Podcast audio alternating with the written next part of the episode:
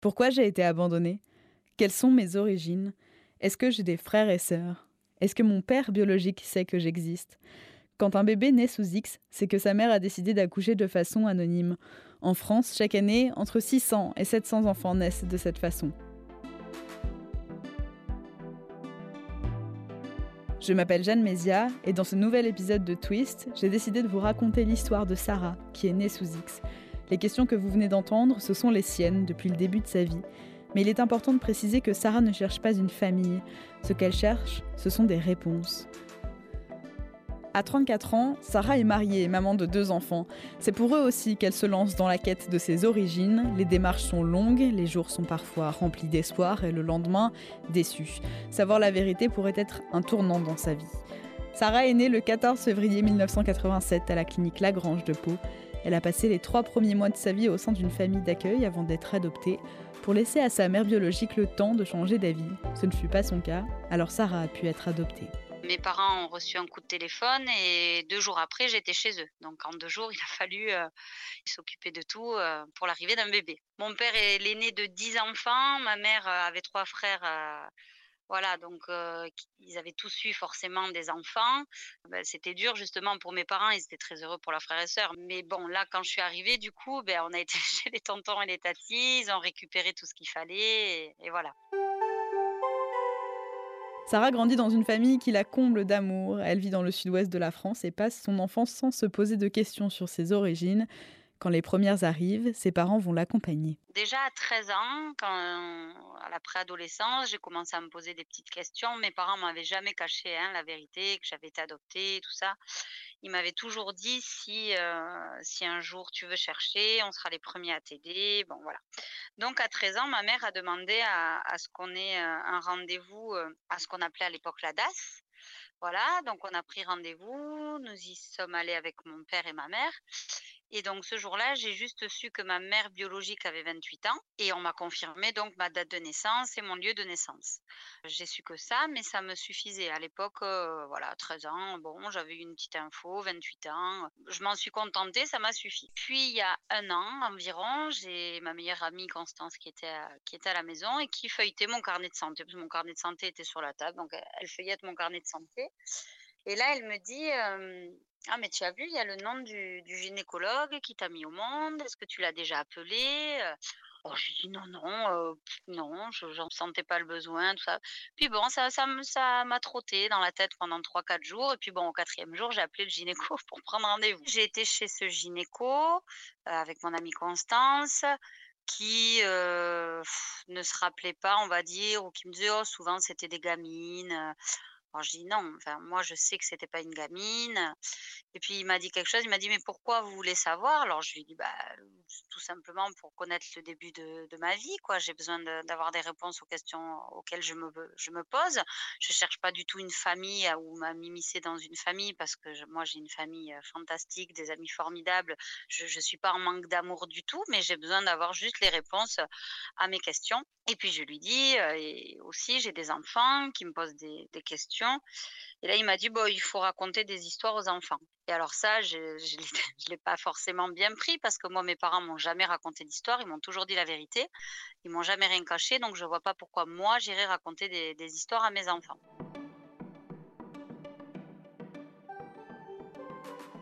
Je suis sortie de là un peu déçue.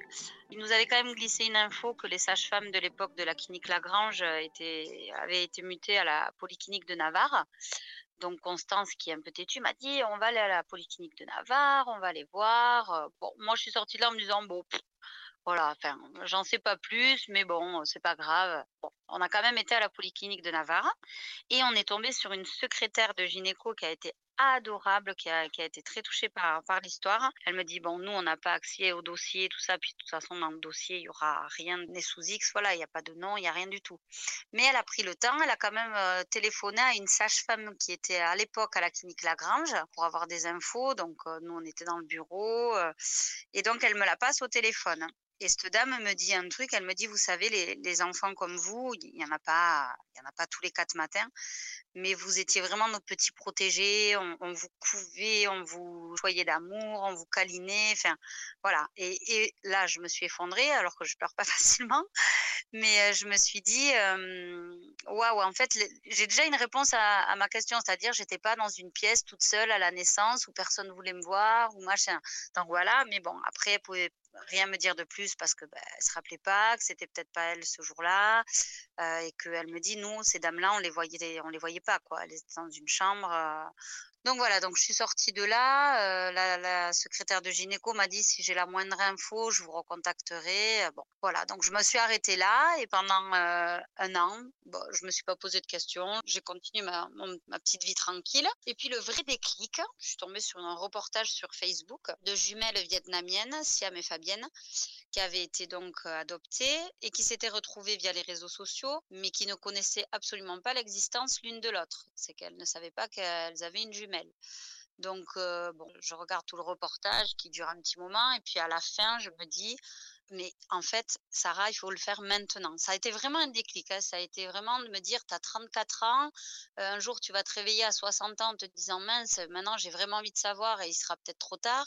Donc je me suis dit, je me suis levée, j'étais voir mon mari, je dis là, c'est maintenant, il faut, il faut que je sache, je, je m'y mets à fond. C'est à partir de ce moment-là que Sarah décide de médiatiser sa recherche. Après en avoir discuté avec ses proches et notamment son amie Constance, elle crée une page Facebook le 10 février 2021 où elle poste une photo. Elle y dévoile son visage, souriant. Elle tient entre ses mains une feuille où est inscrit Sarah, née sous X le 14 février 1987, clinique Lagrange. C'est le point de départ de sa recherche qui va être suivi par les internautes. Elle reçoit des centaines de messages, crée aussi une page Instagram, et au fil de son avancée, Sarah poste, explique, commente ses recherches. Euh, franchement, je ne pensais pas que ça allait prendre cette ampleur-là, mais c'était difficile, j'y avais déjà pensé à ça. Mais voilà, je travaille euh, dans une clinique où il y a du monde, où il n'y a pas tout le monde qui connaît votre histoire. Donc, c'est quand même pas anodin de mettre sa tête sur un réseau social et de savoir que ça va parcourir la France. Enfin, j'hésitais un peu.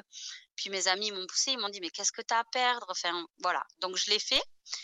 Et en fait, suite à cette photo, j'ai reçu, mais sans exagérer, je pense des milliers de messages euh, en disant ah bon mais où mais comment? Mais ah mais moi aussi ah mais mon mari aussi et j'arrivais pas à répondre à tout le monde. J'ai posté la photo le dimanche soir.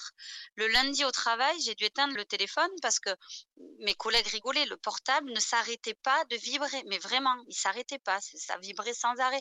Et moi, je me sentais mal parce que j'arrivais pas à répondre à tout le monde. Et je me disais, ces gens, ils ont été sympas. Ils ont partagé la photo.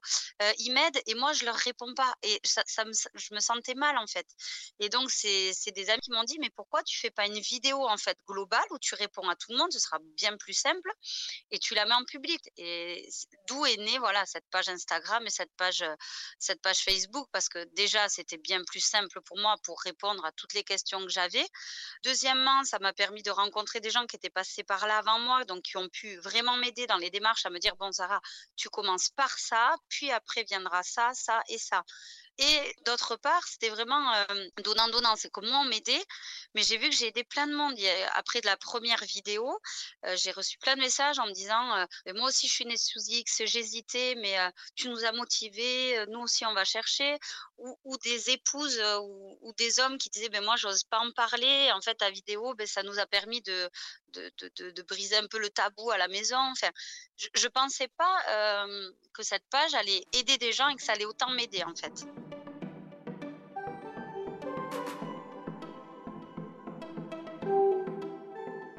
notre but premier de l'avoir mis sur les réseaux sociaux, c'est qu'on espère forcément que ça arrive aux yeux, euh, aux oreilles de la personne concernée ou de quelqu'un qui saurait l'histoire et qui pourrait nous aider. On va pas se mentir, on fait pas ça euh, comme ça. Je pense que ce qu'ils ont peur aussi, c'est que justement j'ai une page euh, Instagram et que je raconte mon histoire. Donc, euh, mais comme j'ai dit dans mes vidéos précédentes, je ne dirai jamais telle personne, son nom, son prénom, son visage, et ma mère ou est ma tante ou est ma cousine. J'ai toujours respecté, je le ferai.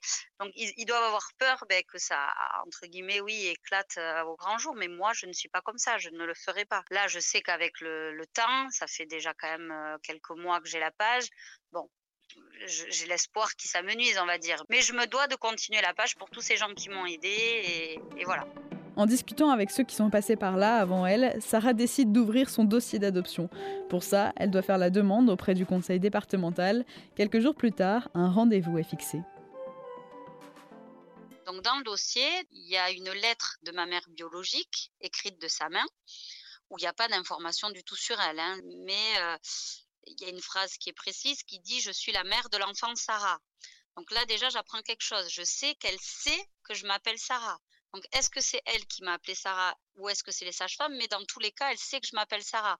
Donc là, de suite, je me dis, tiens, ma photo avec écrit Sarah en gros, bon, si elle tombe dessus, ça peut tilter aussi. Et après, il y a une lettre aussi d'une assistante sociale qui explique un peu le pourquoi, où il y a écrit que Madame X niait sa grossesse quelques semaines avant les faits, qu'elle ne supportait pas l'idée de garder cet enfant seule. Donc moi, j'ai une info en me disant, bon, ben, elle était seule au, moment où je suis née. J'ai des petites infos, des petites réponses à mes questions. Enfin voilà. Donc ça, c'était la première étape. La deuxième, c'est celle qui consiste à envoyer son dossier au CNAOP, le Centre national d'accès aux origines personnelles. L'organisme va se charger de rechercher la mère biologique de Sarah pour lui expliquer qu'une démarche a été entamée pour la retrouver. C'est une longue procédure qui peut parfois se compter en années. En 2016, sur 687 demandes d'accès aux origines reçues par le CNAOP, 36% ont donné lieu à une révélation de l'identité du parent de naissance. De son côté, chaque mère peut décider à tout moment de sa vie de révéler son identité en écrivant au CNAOP. À son décès, si elle n'y est pas opposée, son identité sera révélée.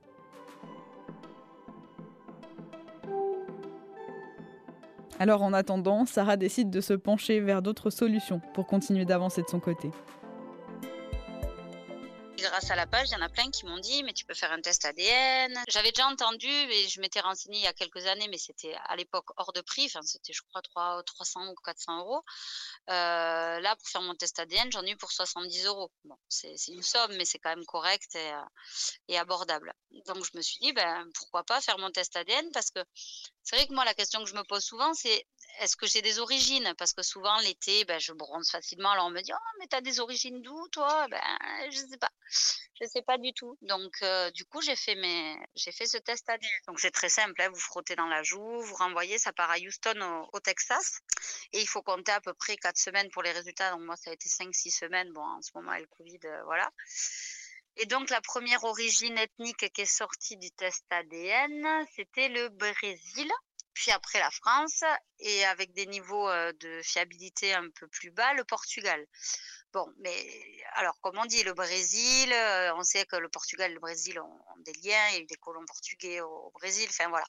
Donc, ça m'a pas donné une réponse concrète, entre guillemets, mais ça a enlevé d'autres pistes où on me disait «Ah, tu dois venir peut-être du Maghreb ou, d'Italie, enfin voilà. Et puis après, dans ces tests ADN, vous avez aussi des, correspondances, c'est-à-dire que tous les gens qui ont fait ce test ADN et qui ont une correspondance avec vous, vous avez leur nom, leur pays, euh, tout ça. Donc moi, j'avais 1800 euh, correspondances ADN, donc ce qui est énorme, mais j'avais cinq proches, c'est-à-dire cousins, euh, cousins éloignés, cousins au second degré, donc j'avais cinq personnes. Donc j'ai contacté ces personnes. la première personne avec qui j'ai le plus de correspondance, malheureusement, euh, j'ai pas de nouvelles. Euh, ça, monsieur ne répond pas.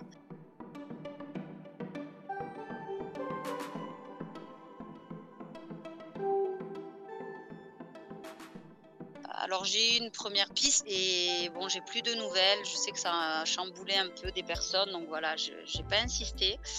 Et j'ai un cousin qui est au Brésil, par contre, un cousin alors éloigné, qui a été super sympa, qui m'a mmh, posé plein de questions, qui s'est abonné à ma page, qui m'a dit mais c'est vraiment génial, qui a vraiment essayé de m'aider. Après, le problème qu'on a, c'est que oui, on sait qu'on est cousin éloigné, mais on ne sait pas du tout où, comment chercher. Donc en fait, le test ADN, c'est bien, mais ça vous dit pas bon ben vous êtes le cousin de telle personne parce que sa grande tante était la sœur de votre vous voyez ce que je veux dire? Là là on est dans les recherches mais c'est compliqué. C'est vraiment compliqué. Donc là pour l'instant je suis dans l'attente. Là je, je stagne un peu là ces jours-ci En France, les tests ADN ne sont autorisés que dans le cadre médical ou judiciaire. Ceux qui en font peuvent recevoir une amende s'élevant à 3 750 euros. En 2019, la commission de bioéthique du Sénat avait voté pour l'introduction dans la loi d'un article autorisant et encadrant les tests de généalogie génétique, notamment pour éviter les fuites de données, mais le gouvernement s'y est opposé. Je trouve pas normal qu'on puisse accoucher d'un bébé et ne rien lui laisser. C'est-à-dire, j'accepte qu'on ne puisse pas s'occuper d'un enfant, tout ça. Alors, on ne demande pas le nom de la personne ou quoi que ce soit, mais avoir des informations de quelle origine on est. Est-ce qu'il y a des problèmes ben, médicaux dans la famille? La question première qui revient, c'est pourquoi? Déjà, si on savait pourquoi en nous disant, ben voilà, je, suis jeune, j'ai pas de revenus, je ne euh, peux pas m'occuper de toi, ça s'est mal passé, ou je suis né de, tu es d'un viol, parce que c'est clairement c'est possible, on imagine tous, c'est possible. Je pense que si on avait plusieurs infos comme ça, on serait peut-être beaucoup moins à rechercher en fait. Donc je comprends pas pourquoi les tests ADN sont interdits, parce que ça peut nous apporter ben, des réponses à nos questions. Voilà. Donc ben, c'est interdit, tant pis en France, et ben tant pis, hein, on les fait aux États-Unis. Attendre, c'est tout ce qu'il reste aux personnes comme Sarah qui ont lancé des démarches. Mais pour elle, qui a été adoptée à trois mois, est aujourd'hui mariée et maman de deux enfants, il n'est pas question de chercher une famille. Il y a beaucoup de gens qui me disent mais tu ferais mieux de pas savoir parce que des fois c'est horrible. Mais moi je préfère savoir quelque chose d'horrible et de travailler dessus et aller de l'avant plutôt que de ne pas savoir et de me poser des questions toute ma vie. Voilà, je veux je veux pas de regrets en fait, je veux pas vivre dans le regret plus tard je le fais pour moi, pour répondre à mes questions, mais je veux vraiment dire, parce que des fois les gens ont du mal à comprendre, là par exemple sur ma page Instagram, on me dit oui, tu cherches ta maman. Non, je cherche pas ma maman. Ma maman, j'en ai qu'une, malheureusement elle est plus là, mais je cherche pas une maman. Je cherche vraiment à, avoir des réponses à mes questions. C'est horrible ce que je vais dire, mais moi cette dame, je, je lui dois rien, je, pense qu'elle, elle me doit juste un peu de vérité. Je cherche pas à être euh, sa fille. Voilà, je, veux juste avoir des réponses à mes questions. C'est pour ça que je dis souvent mère biologique ou génitrice.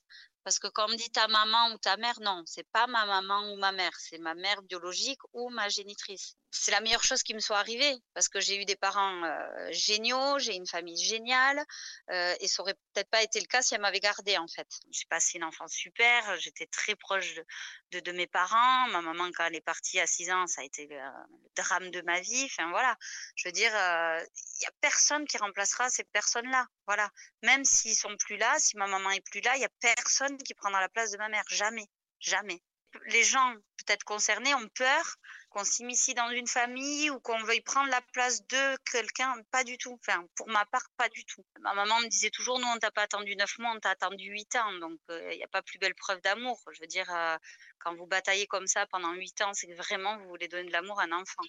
On en revient toujours au même. C'est des liens de cœur. Je veux dire, j'ai aucun lien avec ces gens-là. C'est malheureux, mais c'est la vérité. J'ai le même sang, peut-être, mais chez nous, ça veut rien dire d'avoir le même sang.